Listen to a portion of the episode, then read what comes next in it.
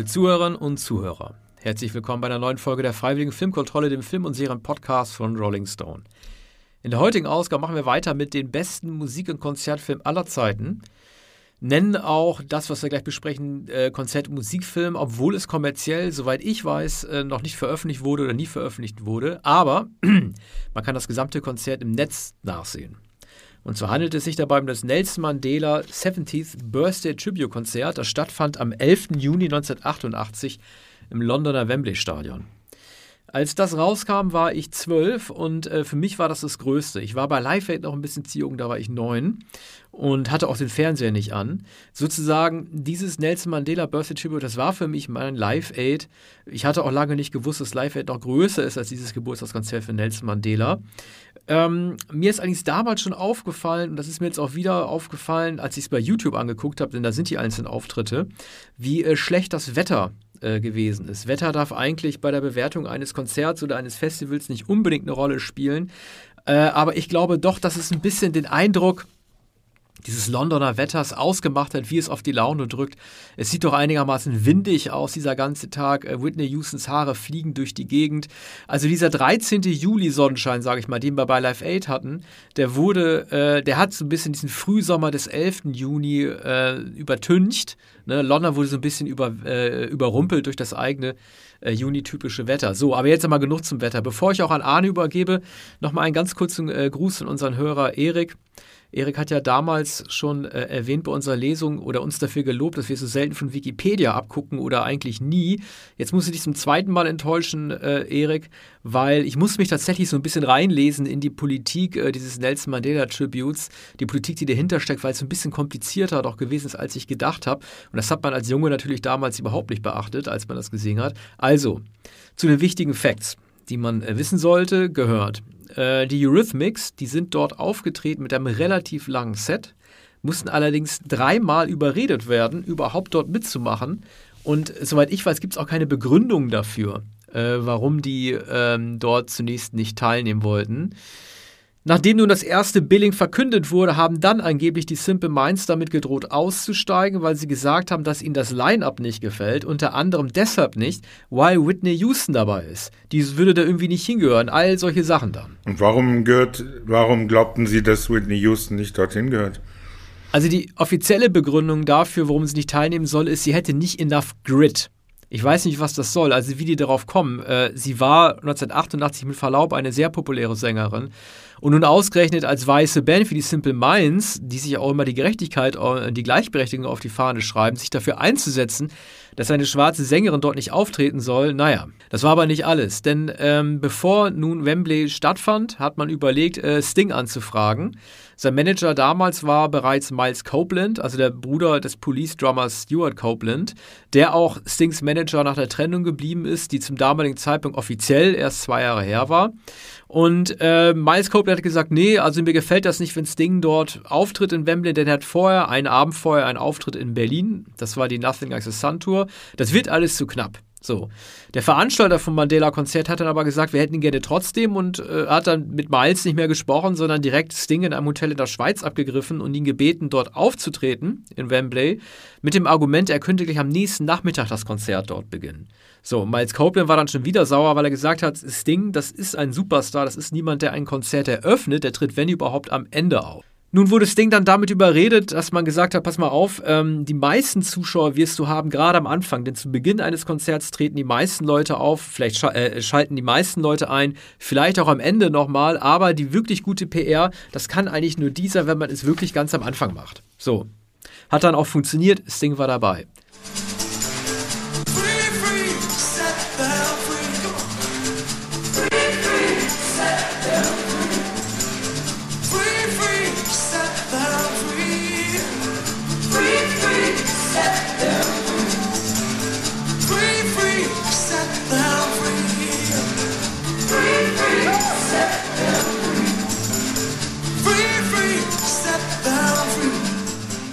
Äh, für Stevie Wonder hat man so einen 25-Minuten-Slot freigehalten. So.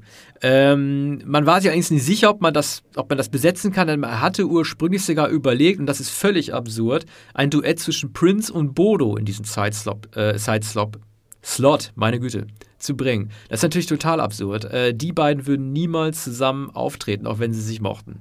Und man darf nicht vergessen, U2 haben im Jahr zuvor äh, Prince mit The Joshua Tree den Grammy für das Album des Jahres weggeschnappt. Den, den hatte ja Prince große Hoffnung gestellt, weil Sign of the Times natürlich auch das bessere Album ist. So, dass Prince und Bono zusammen nicht auftreten können, das hatte ich als Kind schon gewusst. Auf jeden Fall, Stevie Wonder war dann beleidigt, weil er dann ein Lückenfüller gewesen wäre wegen Prince Bono und ist dann von der Bühne abgehauen. Ähm, ich denke da mal kurz an unsere letzte Musikfolge zu Greatest Night in Pop, also We Are the World.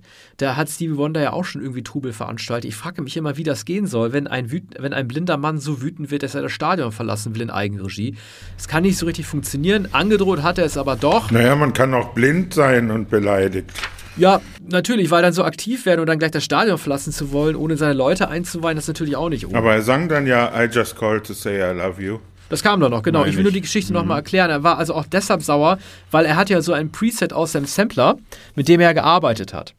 Äh, hier auch ein kleiner Verweis auf sein letztes Konzert in Berlin. Das war in der Zitadelle Spandau vor, weiß ich nicht, vielleicht sechs, sieben Jahren. Da hat er I Just Called to Say I Love You tatsächlich mit einem Fade-Out äh, beendet, was ja bei Live-Songs eigentlich überhaupt nicht geht. Da musst du mit Instrumenten ja gleichzeitig stoppen. Du kannst ja nicht einfach die Lautstärke runterdrehen. Auf jeden Fall, äh, Mandela, das ähm, ähm, E-Piano mit dem Preset war auf einmal weg und da wurde Stevie Wonder wütend. So, nächster Punkt. Steven Van Zandt, Little Steven hat dann auch Probleme gemacht. Ähm, was er gesagt hat, ich meine, Arno, du kennst dich ja viel besser aus als ich mit ihm. Äh, ich kenne diesen Song Sun City, den er aufführen wollte, auch nicht. Aber äh, Sun City dreht sich um Südafrika und das äh, Apartheid-Regime und der Bigotterie mancher Künstler, die sich zwar gegen Apartheid aussprechen, aber trotzdem in Sun City aufgetreten sind. Little Steven wollte dann diesen Song äh, dort in Wembley unbedingt bringen und ähm, zu dem Song gehört auch, dass man die Namen von Künstlern nennt, die dort aufgetreten sind. Ich weiß unter anderem, dass Queen dort waren. Ähm, ob die jetzt irgendwie zu dem Song gehört haben, im Songtext äh, Stephen Van Zandt, weiß ich nicht. Ähm, auf jeden Fall, ihm wurde das nicht erlaubt, zunächst. Ähm, und das eigentlich Schönste an der Sache ist, jetzt kommt's, wir kennen es ja von den Grammys, in äh, Wembley hatte auch Tracy Chapman ihren ersten großen Auftritt. Bei den Grammys hatte sie ihr Comeback. Fast Car, das war für Tracy Chapman in Wembley ja sowas wie der große Durchbruch. Wobei man nicht vergessen sollte, dass sie, wie ich gelesen habe, schon vor dem äh, Mandela-Auftritt 250.000 Einheiten ihres Debütalbums abgesetzt hat. Also sie war kein Nobody mehr, durchaus ein Star, wurde aber durch Wembley dann erst millionenfach gehört und weltberühmt. Sie war also diejenige, das muss man sich mal vorstellen, die allein wegen des beleidigten Stevie Wonders, der von der Bühne abgehauen ist, und äh, Tracy Chapman dann nochmal für ihn dann eingesprungen ist als Lückenfüller, im Grunde genommen verdankt sie ihre Weltkarriere vielleicht nur Stevie Wonder, weil sie dadurch ein zweites Set machen konnte, dort dann Fast Car gebracht hat, was sie auch bei den Grammys aufgeführt hat. Und ich weiß nicht, ob sie bei dem zweiten Slot auch schon Talking About a Revolution gemacht hat. Across the Lines. Across the Lines. Ah ja, okay. Man kann also auf jeden Fall sagen, sie hat ihre Karriere Stevie Wonder zu verdanken. Wenn er nicht beleidigt von der Bühne gegangen wäre, hätte sie einen zweiten Slot nicht bekommen, der noch berühmter wurde als der erste reguläre Slot. Das heißt also, dass diese beiden eigentlich viel miteinander zu besprechen hätten. Äh, bevor wir jetzt aber die einzelnen Songs und die einzelnen Auftritte mal durchgehen, gebe ich jetzt nochmal grundsätzlich ab an Arne. Naja, jetzt können wir die Sendung beinahe schon beenden. Alle Songs einzeln können wir nicht besprechen. Ja, um wobei, Gottes Willen, ähm, einzelne Auftritte vielleicht. Ja, wobei äh, einige Künstler äh, viele Songs gesungen haben, darunter Sting, darunter Eurythmics und äh, eben doch äh, Whitney Houston. Simple Minds mehrfach aufgetreten in verschiedenen äh, mit, mit verschiedenen Gastsängern. Peter Gabriel mehrfach aufgetreten, übrigens auch mit Stephen Van Zandt bei Ain't Gonna Play Sun City. Äh, Yusu Nudur mehrfach und äh, mh, ein, ein, ein Konzert oder ein Festival, ein, ein Tribute kann nicht enden, wenn nicht am Ende die Dire Straits mit Eric Clapton auftreten und so war es. Ja, wobei bei den Dire Straits, also ich finde sie ehrlich gesagt ein bisschen unsympathisch. Äh, die hatten ja eine kleine Bandpause schon gemacht nach ähm, Brothers in Arms 85. Es gab Streit. Sie kamen dann für On Every Street 91 und Calling Elvis nochmal zusammen. Ähm, aber als Mark Knopfler in Wembley nun auf die Bühne kam, hat er gesagt, oder er hat das Set mit den Worten begonnen, wir sind extra hierfür wieder zurückgekehrt er meinte das, glaube ich, gut und wollte eigentlich nur zeigen, dass Mandela es wert gewesen ist, dafür eine Reunion zu feiern. Aber das Gefühl, das dann dabei entsteht, das ist natürlich ein anderes. Das Gefühl, das dabei entsteht, ist, jetzt kommen wir noch mehr extra zurück wegen euch, eigentlich geht es uns gar nicht gut zusammen als Band. Es zeigt ja, dass es in der Band Swiss gibt. Aber äh, Arne, lass uns mal chronologisch äh, die wichtigsten Acts nochmal durchsprechen mhm. und dann mhm. machen wir am Ende Dire Straits, wenn es für dich okay ist. Ja. Ich muss ja sagen, bei Sting, der das Set eröffnet hat, äh, nach der Rede von Harry Belafonte, äh, ich stolpere immer wieder über die Grammatik in der von ihm dort dargebotenen Single If You Love Somebody, Set Them Free. Ich stolper immer wieder über diese Grammatik. set them, ja. Ja. Ja, also. I don't get it. Erklär's mir bitte. Ja, ich habe es auch nie verstanden. Ich weiß nicht, ob es Einlassung von Sting dazu gibt. Er hat sich offenbar nie darüber gewundert. Vielleicht äh, war das so eine Art äh, der Verballhornung der, der englischen Sprache, die ein bisschen äh, in, in den in Slang geht, ne? also in, in, amerikanischer Weise. Dass, dass hier, hier absichtlich eine ähm, sozusagen äh, umgangssprachliche äh, Wendung, dass er eine, eine umgangssprachliche Wendung genommen hat. Wenn man bedenkt, wie er zum Beispiel bei ähm, Wrapped Around Your Finger die englische Sprache strapaziert hat und den Bildungsschatz seiner Zuhörer, ist das ein äh, verhältnismäßig simpler Song. Aber das war eben der Übergang von Synchronicity zu äh, Dream of the Blue Turtles. Und, äh, und das ist der erste Song von Dream of the Blue Turtles, seinem ersten Soloalbum von 85. Immer noch sehr wirkungsvoll. Mittlerweile hatte er äh, die, die Songs von Nothing Like the Sun, ähm, die beinahe noch besser waren, mit, äh, auch mit den schwarzen Jazzmusikern aufgenommen, jetzt sogar etwas erweitert. Er hat ein Lied von Hans Eisler, Secret Marriage aufgenommen, ähm, Little Wing von Hendrix.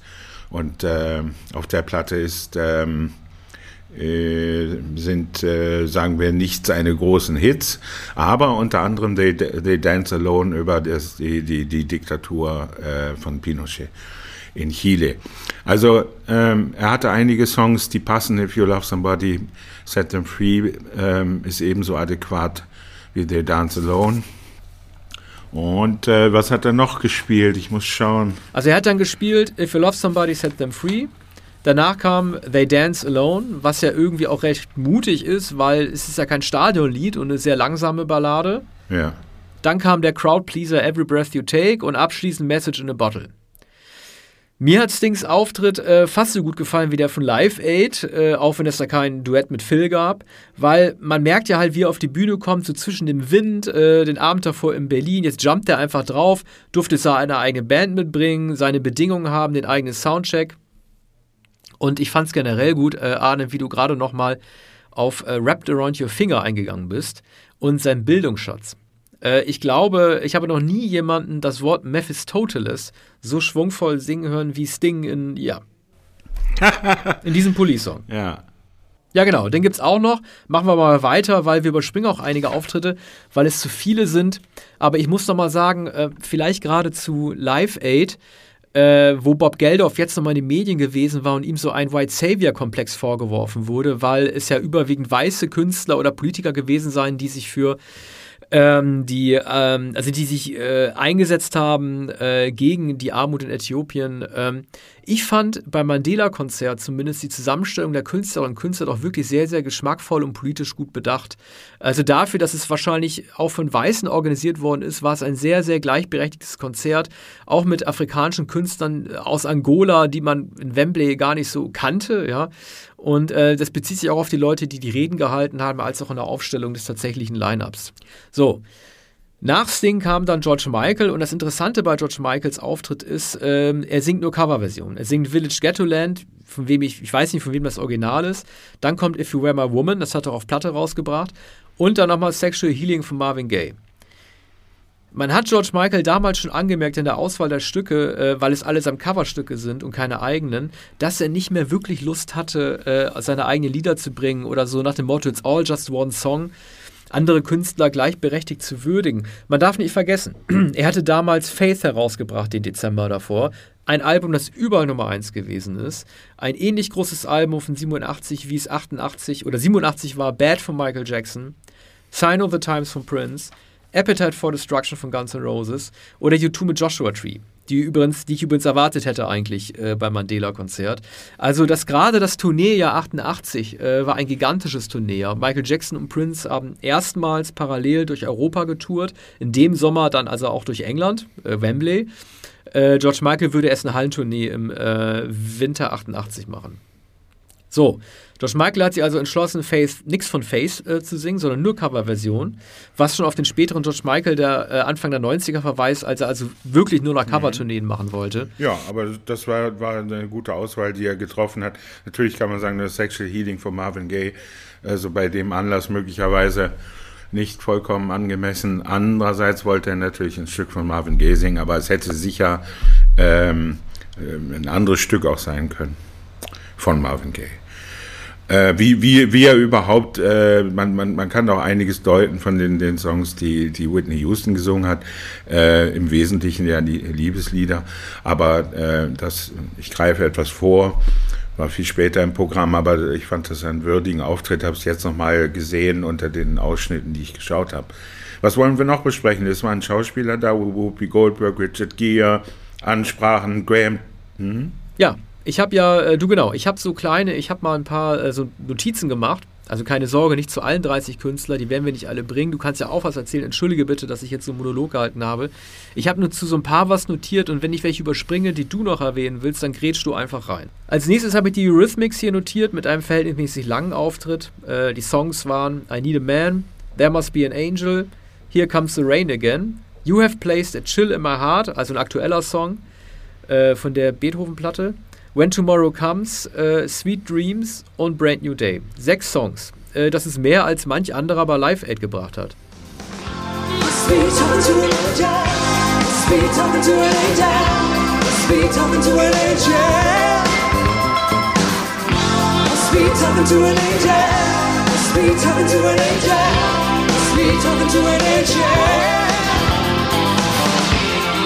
An angel.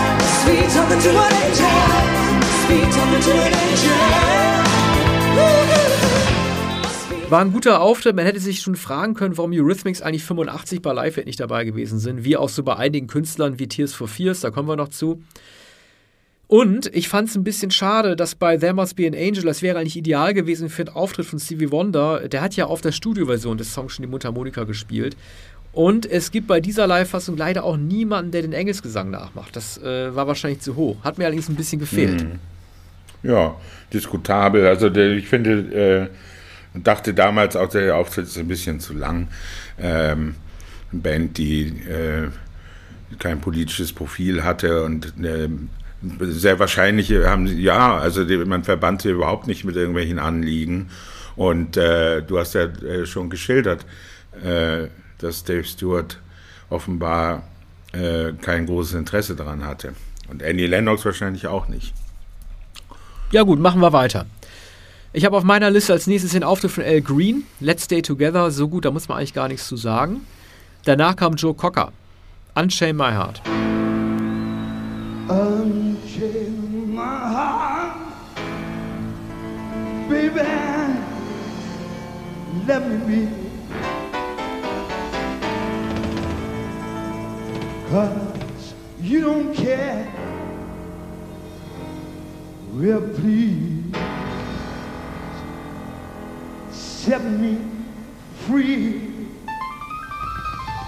Ich habe nochmal dran gedacht, wie alt Leute eigentlich damals aussahen, in den 80er Jahren, äh, und wie alt Joe Cocker da schon aussah, obwohl er erst 44 war. Unchained My Heart wäre ja, glaube ich, auch sein großes Comeback, ne, oder? Mm, no, Comeback würde ich nicht sagen. Er war schon seit, seit einigen Jahren wieder erfolgreich nach, nach, ähm, äh, nach dem, dem Lied für äh, Ein Offizier und Gentleman, also Up Where We Belong mit Jennifer Warnes. Da, das, das war eigentlich sein, seine Rückkehr. Äh, das war äh, 83, glaube ich. War ein großer Hit. Und ähm, Cocker war nicht überall so erfolgreich. Also zu der Zeit war er in den USA weniger erfolgreich, viel weniger als äh, in Deutschland. In Deutschland war er äh, einer der erfolgreichsten überhaupt, hochgeschätzt, mehr auch als in England, seine Heimat. Er hat sehr wenig gesungen. Er hat nicht With a Little Help from My Friends gesungen, was nahegelegen hätte. Dann Ashford and Simpson, Natalie Cole mit Pink Cadillac Stück von Bruce Springsteen. Ich habe mir dann als nächstes notiert Tracy Chapman. Also ihr erster Auftritt mit den Liedern Why, Behind the Wall und Talking About the Revolution. Ich weiß nicht, wie sie angefangen hat. Also ob sie immer nur alleine mit Akustikgitarre gespielt hat. Ja. Sie ist ja nachher eine Bandmusikerin geworden, ne? Also äh, mindestens im Trio aufgetreten. Äh, das hat zu ihrem Ruf beigetragen, dass sie halt so die klassische Badin ist, die sich alleine äh, mit drei Akkorden der Welt stellt, oder? Ja, aber das konnte sie auch gut. Also äh, Talking About the Revolution ist ja aus diesem, von diesem ersten Auftritt. Und ähm, das war, äh, schon, galt schon damals, also galt sofort als der Song äh, dieses Konzerts. Don't you know, you're talking about a revolution that sounds like a whisper. Don't you know, you're talking about a revolution that sounds like a whisper. While they're standing in the welfare lines crying at the doorsteps of those armies of salvation, wasting time. Übrigens eingeführt von Stephen Fry und Hugh Laurie, die damals äh, außerhalb Englands noch nicht so äh, berühmt waren. Oh, kannte niemand, mhm. ist ja irre, stimmt. Wet, Wet, Wet, ja, die waren damals ja, ja auch schnell weg. Ja, Wishing I Was Lucky. Und eingeführt von Daryl Hannah. Ja, also ich habe mir als nächstes notiert Fish, der Marillion-Sänger. But you broke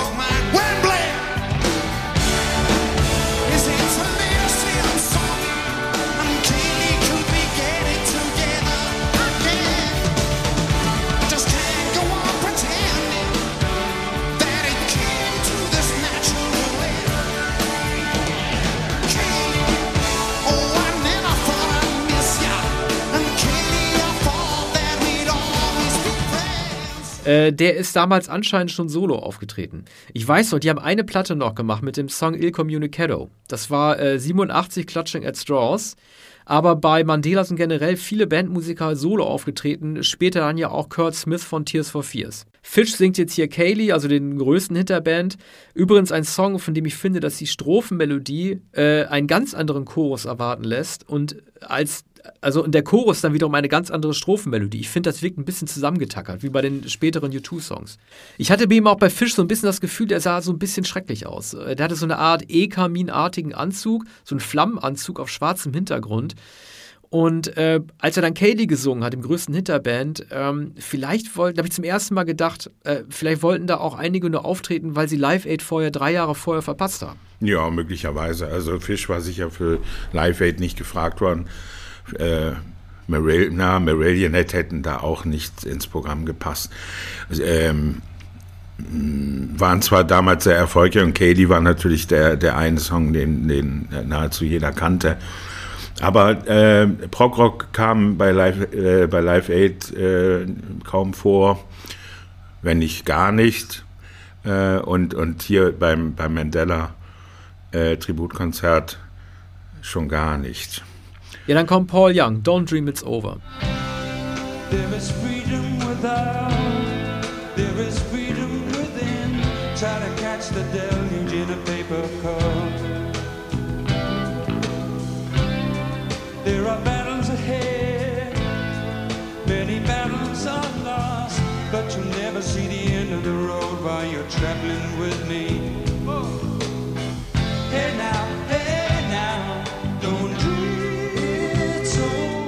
Vielleicht gehöre ich ja zu den wenigen, die finden, dass die Coverversion noch ein bisschen besser ist als das Original von Crowded House. Ich mag einfach Pauls, äh, Paul Youngs Stimme so gerne.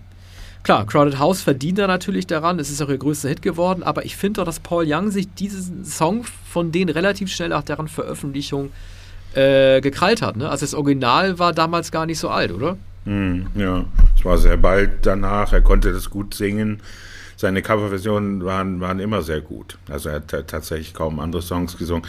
Aber diese RB und, und, und Soul-Coverversion oder in diesem Fall ein sehr mel melodisches, für ihn ähm, zugutekommendes Stück, ähm, das, das hat er immer prima gemacht. Einige Jahre später war er dann leider nicht mehr so erfolgreich wie in der Phase bis Ende der 80er Jahre. Kurt Smith, Everybody Wants to Rule the World, also nicht Tears for Fears, Kurt Smith. Tears for Fears finde ich auch super. Die äh, hatten ja ursprünglich vor, bei Live Aid aufzutreten, mussten aber dann absagen, weil äh, sie noch so erschöpft gewesen sind von ihrer USA-Tournee. Die waren 85 riesig.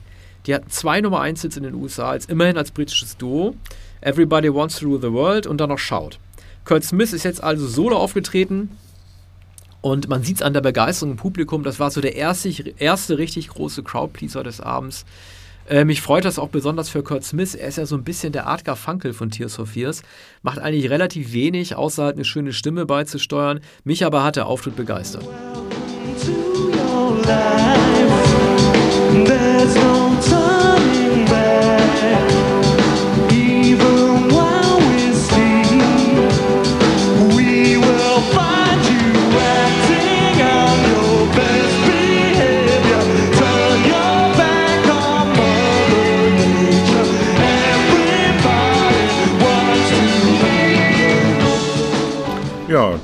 war durchaus ähm, überzeugend. Leider auch nur ein Stück gesungen, ebenso wie Brian Adams, Somebody. Also Brian Adams war so etwas der A dabei.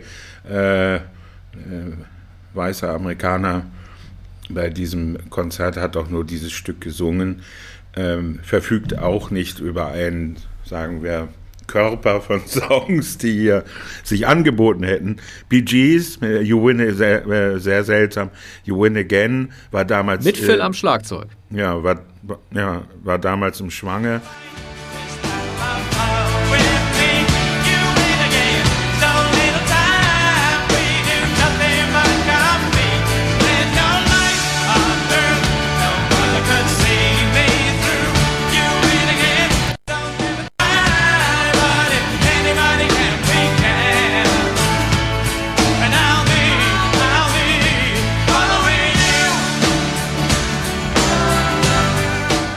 Und dann I've got a message to you. Ähm, das ist natürlich programmatisch. Ailey McGraw und Philip Michael Thomas haben dann eine kleine Ansprache gehalten. Das ist so, äh, das ist der von Miami Vice, ne, oder? Mhm. Also zwei Amerikaner auf der Bühne, Einführung für äh, Jonas Gwangwa. Der dann aufgetreten ist, danach Salif Keita und Yusu Nudur. Übrigens, Jackson Brown hat mit Yusu Nudur einen, einen Song gesungen. Und dann wird einem auch erstmal bewusst, wie so ein Konzert eigentlich strukturiert ist. Ähm, er sagt oder singt im Song Freedom for South Africa and Justice von Nelson Mandela. Da wurde mir klar, wie wenig politische Ansagen von Künstlern an sich gekommen sind. Es gibt natürlich immer Reden zwischen den Auftritten, ähm, zwischen den Songs, aber innerhalb des Songs verpackt kommt sowas mhm. so relativ wenig vor. Das war bei Live Aid ähnlich. Da passiert es auch selten, dass jemand improvisiert hätte während eines Stücks, sondern irgendwie für die Hungerhilfe in Äthiopien versucht hat, die Trommeln zu schlagen. Das ist mir halt bei Jackson Brown aufgefallen, dass er diese Agenda äh, auch während seiner Lieder noch benutzt hat. Ja, das war immer die Art von Jackson Brown. Also seit, seit er überhaupt äh, solche ähm, mehr oder minder politisch-poetischen Platten gemacht hat, also seit Lives in the Balance, das war jetzt zwei Jahre her, ähm, hat er immer solche Ansagen gemacht und, und, und war, war dann sehr äh, aktiv. In späteren Jahren nicht mehr. Aber das war die Phase, äh, da, er sich sehr interessiert hat für ähm, politische Angelegenheiten, für politische Gefangene, äh, Diktaturen in aller Welt, äh, Kriege in Südamerika und dergleichen. walls and becomes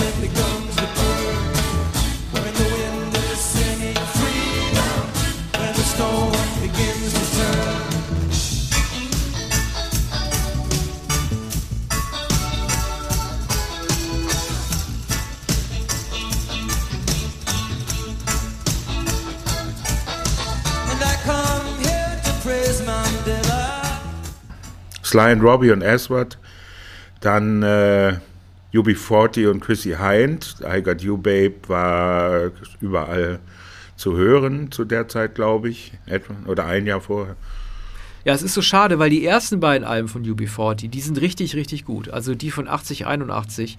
Äh, später wurden sie dann ja zu so einer Schlagerband, ja, Reggae-Schlager. Red Red Wine. Ja, die haben, ja, Red Red Wine und, und sie haben immer wieder diese, äh, diese Reggae-Platten gemacht, die, die, wohl gedacht waren als, als Hommage an die Altvordern und an, an die, äh, die Reggae-Roots. Ähm, Labor of Love hieß es, glaube ich. Dann kam, kam eine zweite Ausgabe, kam noch eine dritte Ausgabe. Und sie, sie haben das sehr strapaziert. Ich habe in, in den späteren Jahren, ich glaube zu der zweiten Platte dieser Art, vielleicht 1991 oder 92 mit ihnen gesprochen, aber das war einige Jahre nach äh, Mandela. Kingston Town war auch ein Hit. Ja.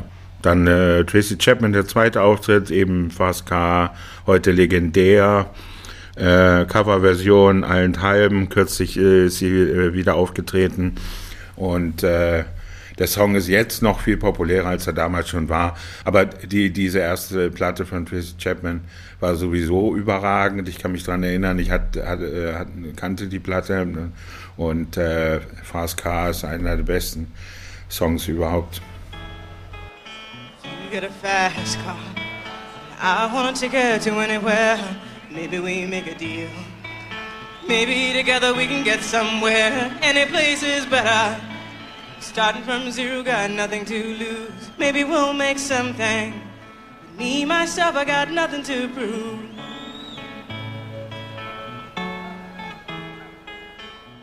Aber warum eigentlich ist sie so unbedeutend geworden? Warum war eigentlich ab der zweiten Platte schon gerade sofort Schluss mit ihr? Ja, sie hat wenige Platten, sie hat nur noch wenige Platten gemacht in, in der späteren Zeit, in großen Abständen. Und äh, war nicht mehr präsent. Ich habe Tracy Chapman halt auch immer damals verwechselt mit Tanita Ticker, Ja. Twist in My Sobriety. Ja. Auch so eine Balladensängerin, die ab, zweit, äh, ab der zweiten Platte weg war. Ja. Ende der 80er, also wirklich dann niemanden mehr interessiert hat.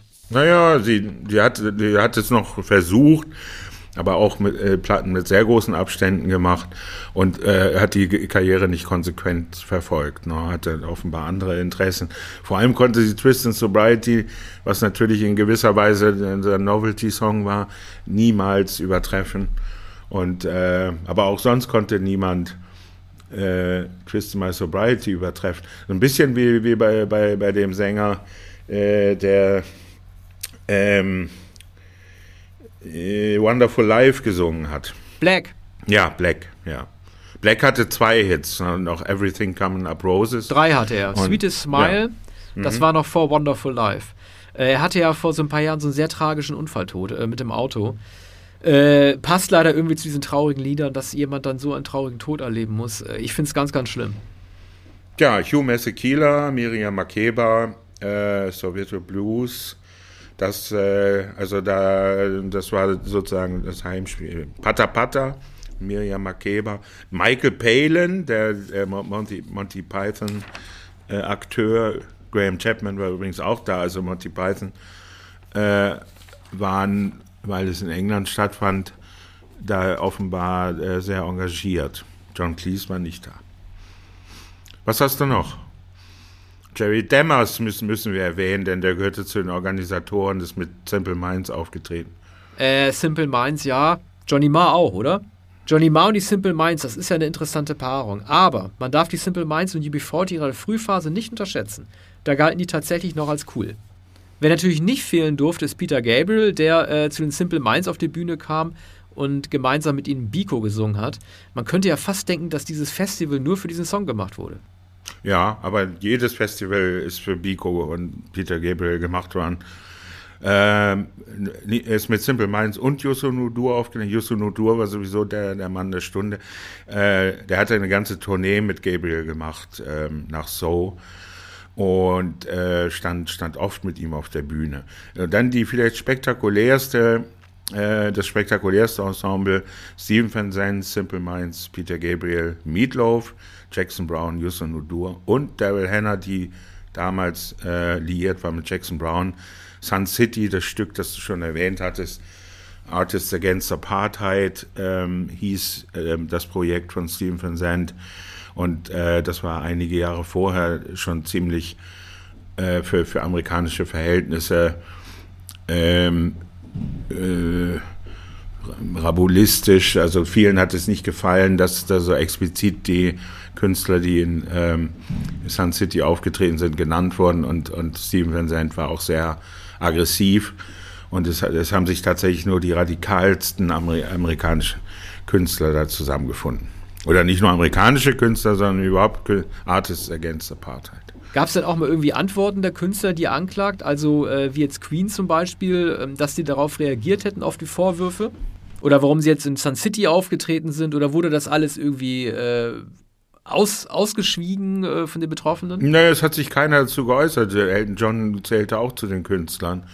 Und ähm, also bis heute habe ich keine, ich kann mich nicht daran erinnern, ob, ob er Jahre später in der Autobiografie sich, äh, sich dazu geäußert hat oder ob, ob dieser ganze Komplex vollkommen ausgeblendet wurde. Wahrscheinlich wurde, wurde es vollkommen ausgeblendet, denn er hätte ja auf etwas aufmerksam gemacht, was ihm heute keiner mehr vorwirft.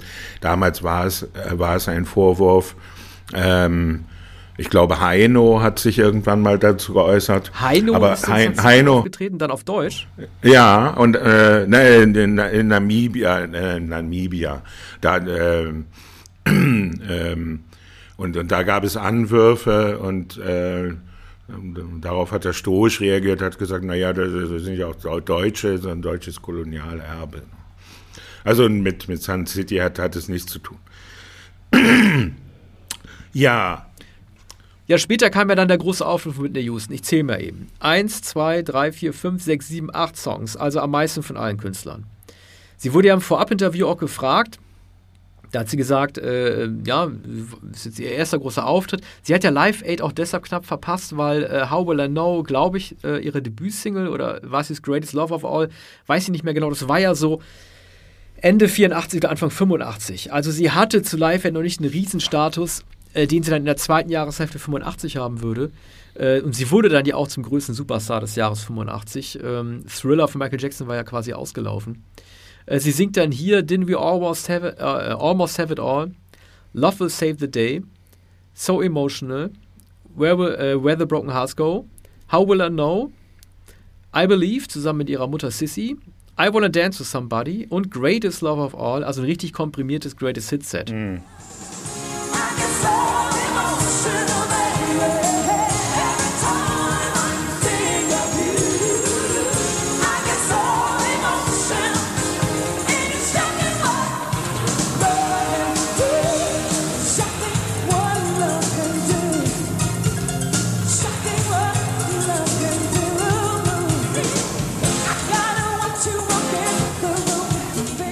Mir ist halt nur in Erinnerung geblieben, wie ihre Haare durch den Wind durcheinander gebracht werden. Und ich frage mich immer, sag mal, ist das ein typisches 80er-Jahre-Syndrom? Weil in den 90ern wurde es langsam abgelegt. Warum muss man eigentlich immer von zwei Background-Sängern links und rechts flankiert werden? Und die müssen dann immer so Milli-Vanilli-artig die ganze Zeit grinsen? Warum müssen Tänzer eigentlich immer lachen, auch wenn das Lied hm. gerade sehr ernst ist? Ja, das gehörte dazu zur Choreografie ihrer Tournee.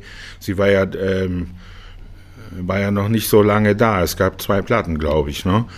Äh, das Debüt und, eine weitere sehr, sehr erfolgreiche Platte. Aber die Hits waren schon da, so emotional. Didn't We Almost Have It All und uh, Greatest Love of All. I Wanna Dance with Somebody natürlich. Also, ich habe das, hab das jetzt noch einmal gesehen, oder ich kann mich gar nicht daran erinnern, ob ich es damals gesehen habe. Das war dann schon in den Abendstunden. Äh, man, man, musste natürlich viel Zeit haben, um, war wahrscheinlich ein Samstag, aber musste äh, das stundenlang schauen. Aber ein eine spektakuläre Auftritt, sie war wunderschön, äh, konnte her herrlich singen, wurde vorher auch befragt. Da trug sie noch eine Sonnenbrille leider.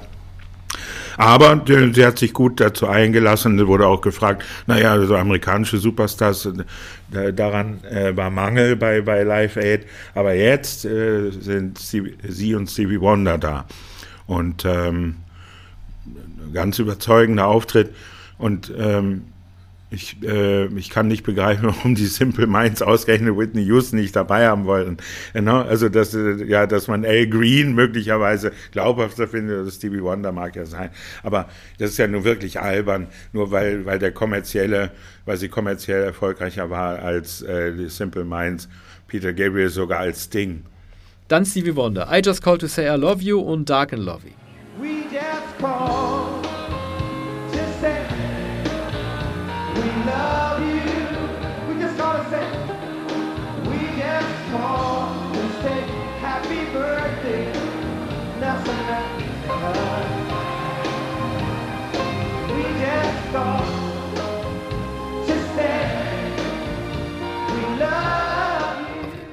Also, Stevie Wonder ist dann also auf die Bühne zurückgekehrt, hat anscheinend sein Pre-Tape aus dem Sync-Klavier noch irgendwie restoren können. I Just Called to Say wandelt er dann ab in We Just Called uh, to Say I Love You und We Really Care. Also wahrscheinlich direkt adressiert an Nelson Mandela. Äh, ich muss sagen, ich fand es ein bisschen schwacher Auftritt. Mir war auch nicht bewusst, dass Stevie Wonder, äh, auch wenn ich mit ihm als Live-Musiker nicht so gut auskenne, dass er tatsächlich aufsteht und zur Bühne nach vorne gehen würde, um so ein Lied wie dieses zu singen. Ich hätte eigentlich immer gedacht, vielleicht habe ich auch den späteren Stevie Wonder im Sinn, dass er die meiste Zeit hinter seinem E-Klavier sitzt. Hm, ja. Ja, das war für ihn auch ungewöhnlich. Also I Just Called to Say I Love You kennt man immer nur mit dem elektrischen Klavier. Aber gut, das war ihm hier für ein Anliegen.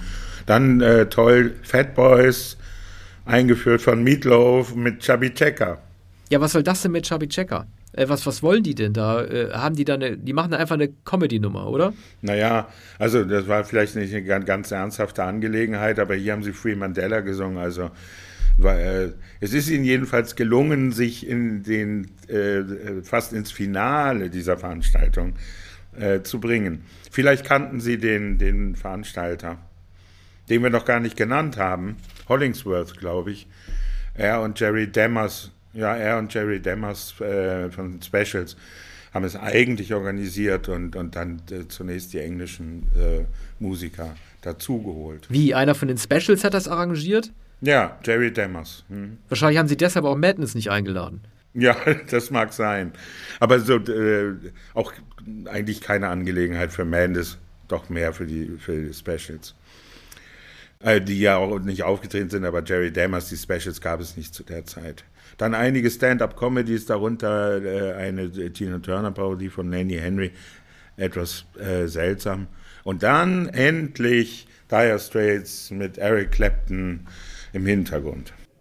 Walk of Life, Sultans of Swing, Romeo and Juliet, Money for Nothing, Brothers in Arms, Wonderful Tonight, also was von Clapton und dann noch Solid Rock.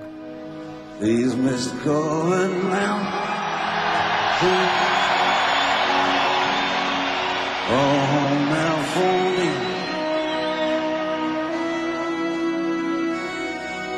But my home is a lonely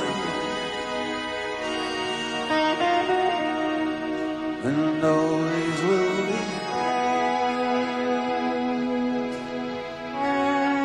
Ja, also ich hatte es ja am Anfang schon gesagt, äh, dieses Wir sind extra für dieses Konzert zusammenkommenartige, das ist für mich so ein bisschen nach hinten losgegangen, weil das ja doch die Konflikte der Band immer noch mehr aufzeigt. Dabei machen sie live ja eigentlich nichts falsch. Es ist immer noch eine sehr gute Liveband und äh, ich weiß zwar nicht, wie oft Knopfler und Clapton vorher schon zusammen aufgetreten sind, aber die stehen sich hier zumindest nicht gegenseitig die Show. Hätte man ja bei so Gitarrengöttern befürchten müssen, oder? Nein, Clapton ist, äh, ist im Hintergrund geblieben. Ähm, das, das, das, sah man schon am Anfang. Er bleibt auch bei Money for Nothing im Hintergrund. Das hätte sein Moment sein können, aber natürlich hat der Knopfler, der, der weiter vor, vorn steht, das Gitarrenspiel, den Gesang, Gesang sowieso aber das Gitarrenspiel auch überlassen. Die spielen auch nicht unisono. Äh, Clapton greift da gar nicht ein, das spielt die Rhythmusgitarre. Aber ähm, da äh, war, war, ähm, war, war das Wetter so, so von Vorteil, äh, denn äh, Mark Knopfler steht im Sturm vorne an der Bühne. Ne? Und äh, das, das ist sehr, äh, sehr eindrucksvoll. Also äh, Brothers in Arms ist immer eindrucksvoll, aber an dem mhm. Abend in, in, dem Stadion und äh, bei dem Wind äh, war es noch besser als sonst. Allerdings haben sie die, haben sie es natürlich falsch gemacht. In, äh, danach hätten sie nicht Wonderful Tonight spielen, sondern Brothers in Arms muss immer das letzte Stück sein, bei jedem Festival und bei jedem Konzert und bei allen Auftritten, die es auf der Welt gibt. Nur Paul McCartney, nur Paul McCartney mit Hey Jude darf folgen, aber der war nicht anwesend. Brothers in Arms, Arne, du hast ja mal einen sehr aufsehenerregenden Text für unsere Website geschrieben zum äh, 30. Jubiläum der Platte. Das war 2015. Ich habe mich mit äh, Dire Straits zwar nie so sehr beschäftigt wie du, aber Brothers in Arms, ne, das ist ja so ein Wortspiel, das beides bedeuten kann. Ne? Also sowohl Waffenbrüder als auch Menschen, die sich Brüder nennen und in den Arm liegen. Es bedeutet beides, also so absichtlich so gesetzt. Das Lied handelt, handelt vom Krieg, also sind äh, Waffenbrüder, aber äh, zugleich sind, sind es die äh, Brüder in den Armen. Da, aus dieser Spannung äh, besteht der Text, äh, der eigentlich davon handelt, äh, was für Idioten die Menschen sind, dass sie äh, Krieg führen. Also ein Lied des Abschieds. Aber ich verstehe das nicht so ganz. Wenn ich jetzt als Engländer heute sagen würde, we are brothers in arms, was ist denn dann damit gemeint? Dass es Brüder sind, die sich in den Arm liegen oder dass es Waffenbrüder sind? Ja, also Waffenbrüder sind, äh, sind ja auch Brüder, denen, denen man möglicherweise in den Armen liegt. Ne? Also das ist ja einfach ein, eine ähm, Besonderheit der, der, englischen Sprache. Und äh, es ist merkwürdig, dass, ähm, dass es eigentlich nur dieses Beispiel für äh, Mark Knopflers gibt. Ähm, ich wüsste keinen anderen Song, etwa bei Bob Dylan oder so, da, da, da es die, dieses Wortspiel gibt. Ne? Ah, okay. Hm. Ja, und dann als Finale gibt es noch Amazing Grace von Jesse Norman und dann ist ja auch schon alles vorbei. Ich finde ein sehr eng gestecktes Billing für dieses nur an einem Ort stattfindende Festival. Aber was ich mir noch gefragt habe, ist, äh, der Nachhall, äh, sozusagen die Legacy dieses Festivals, das ist doch heute nicht allzu groß. Soweit ich weiß, wurde das kommerziell nie veröffentlicht. Blu-ray, DVD, soweit ich weiß, im Gegensatz zu Live Aid. Und äh, kann man sich das heute überhaupt noch vorstellen, dass man zuliebe einer inhaftierten Person, eines politischen Gefangenen, ein derart großes Festival macht? Ich habe die ganze Zeit gedacht, für Assange würde man das nicht machen, zu kontrovers. Chelsea Manning hätte man das auch nicht gemacht. Ich weiß, man kann die alle nicht miteinander vergleichen, auch wenn es alles an politische Gefangene sind. Und ich frage mich die ganze Zeit, kann man das heute noch machen? Wenn ja, für wen und wie?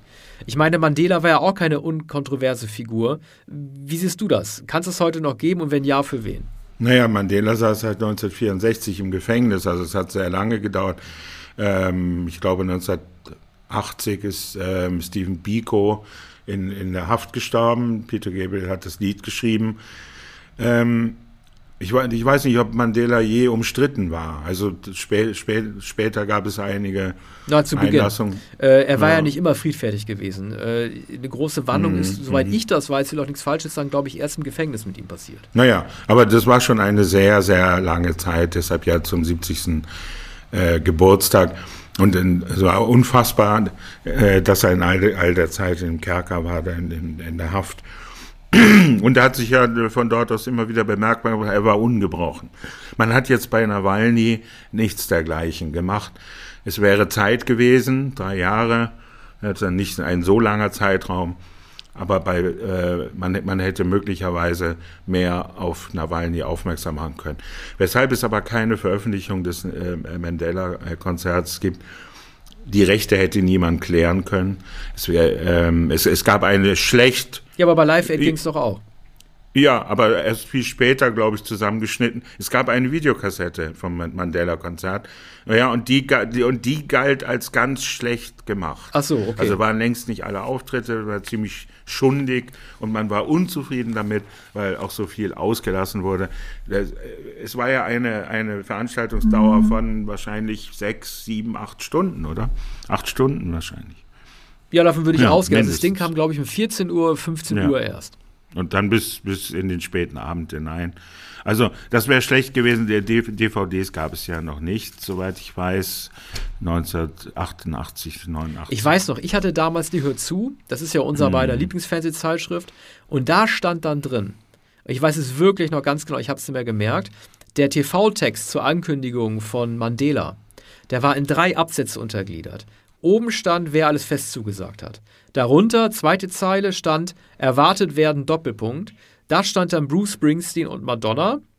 Und darunter stand dann mhm. nochmal vielleicht dabei Doppelpunkt mhm. Michael Jackson und Prince. Und ich weiß noch, ich, ne? Nur weil da stand vielleicht dabei mhm. Michael Jackson und Prince, Damals war ich ja noch Michael Jackson-Fan äh, äh und längst Prince-Fan.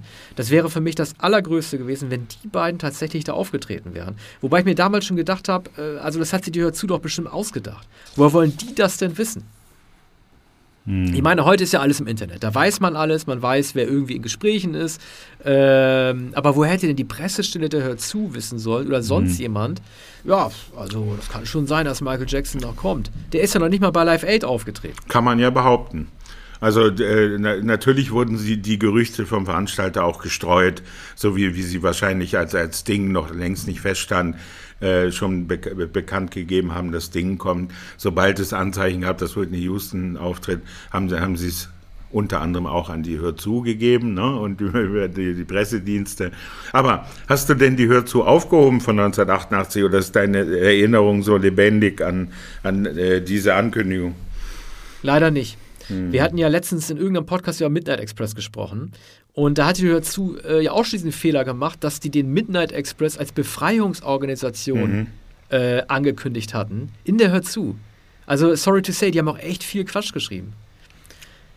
Aber gut, äh, ja, als Kind denkt man ja sowieso, äh, alles Tolle, was man liest, mhm. wird irgendwann nochmal gesteigert. Am nächsten Tag gibt es die bessere Wiederholung. Kindheit steigert sich, Erlebnisse werden immer besser. Es gab praktisch überhaupt keinen Grund, irgendwie historisch zu denken und zu sagen, ich muss dieses Event jetzt festhalten, weil sowas Tolles wird es nie mehr geben, auch wird auch nie mehr in der Hör zu angekündigt werden. Man lebt ja als Kind von Highlight zu Highlight und 1988 dachte ich, 89 muss es ja wahrscheinlich noch besseres Festival geben. Ja, aber die Einzigartigkeit von Live Aid äh, wusste man.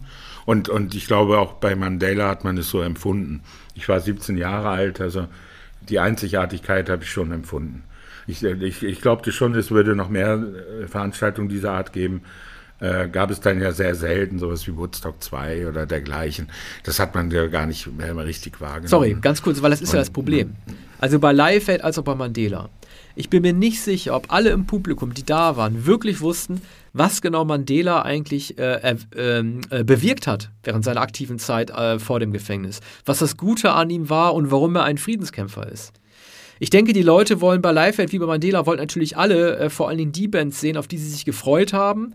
Und ich weiß nicht, wie viel politisches Brimborium drumherum äh, damals stattfand, ob es da äh, in Wembley Infostände gegeben hat, Broschüren, ähm, wo die das Leben Nelson Mandelas vorgestellt haben, aufgeklärt haben, warum er überhaupt im Gefängnis sitzt, äh, wie sehr man äh, damals es geschafft hat, die Leute äh, up to speed zu bringen, damit die überhaupt wussten, wer Mandela gewesen ist. Und äh, nur vier Jahre nach dem Mandela-Konzert gab es ja das äh, Concert for AIDS Awareness für Freddie Mercury, auch in Wembley, das war April 92. Und da war die Stimmung ja wirklich am bersten. Äh, wir werden über das Freddie Mercury-Konzert bestimmt auch noch sprechen im Podcast. Da wusste man, da sind die Leute wirklich hingegangen, weil die Freddie Mercury kannten. Die kannten den Backkatalog von Queen. Die wussten, dass Queen dort auftreten würden, minus das verstorbene Freddie Mercury. Und die wussten auch, dass die größten Stars der frühen 90er da sein würden. Also Metallica, äh, Guns N' Roses, Seal war da, U2 wurden zugestaltet und so weiter. Da war ein richtiges Brodel im Kessel. Und ähm, vielleicht liegt es auch daran, dass die Stimmung unabhängig vom Wetter, man darf das Wetter wirklich nicht unterschätzen, dass die Stimmung bei Mandela einfach anders gewesen ist. Ich glaube nicht, dass es ähm, dass das Wetter ausschlaggebend war. Man, man hört doch zum Beispiel bei, bei Fast Car von Tracy Chapman, wo sie äh, die leisen Akkorde spielt und, und so bewegend singt, äh, dass die Leute schon mitsingen. Also die wussten, welches Stück das ist. Und auch bei, bei, bei den ersten Worten von, von Brothers in Arms äh, hört man, dass da ein, ein, ein Raunen und, und Applaus äh, durch die Menge geht. Also das, das war schon die Strahlkraft der auftretenden Künstler und äh, man war, war sich einig darin und man wusste, Mandela ist gut. Ne? Und diese Einsicht genügte schon. Dieser Mann muss befreit werden und dieses Apartheidsregime ähm, gehört abgesetzt. Es passierte ja übrigens ähm, nicht lange danach. Zwei Jahre später wurde äh, Mandela befreit und die Apartheid ähm, endete auch innerhalb weniger Jahre. Ja, dann haben wir die Sendung damit beschlossen. Es gab ja zu Mandela sogar auch noch ein 90s Birthday Tribute, äh, 20 Jahre später. Das war mir jetzt nicht so bekannt, habe ich auch nur in Randnotizen von gelesen. Werden wir wahrscheinlich auch nicht besprechen. Denn er wurde ja, wie du gesagt hast, Arne, schließlich befreit. Wir bedanken uns fürs Zuhören. Ja, Dankeschön. Bis demnächst. Bis bald.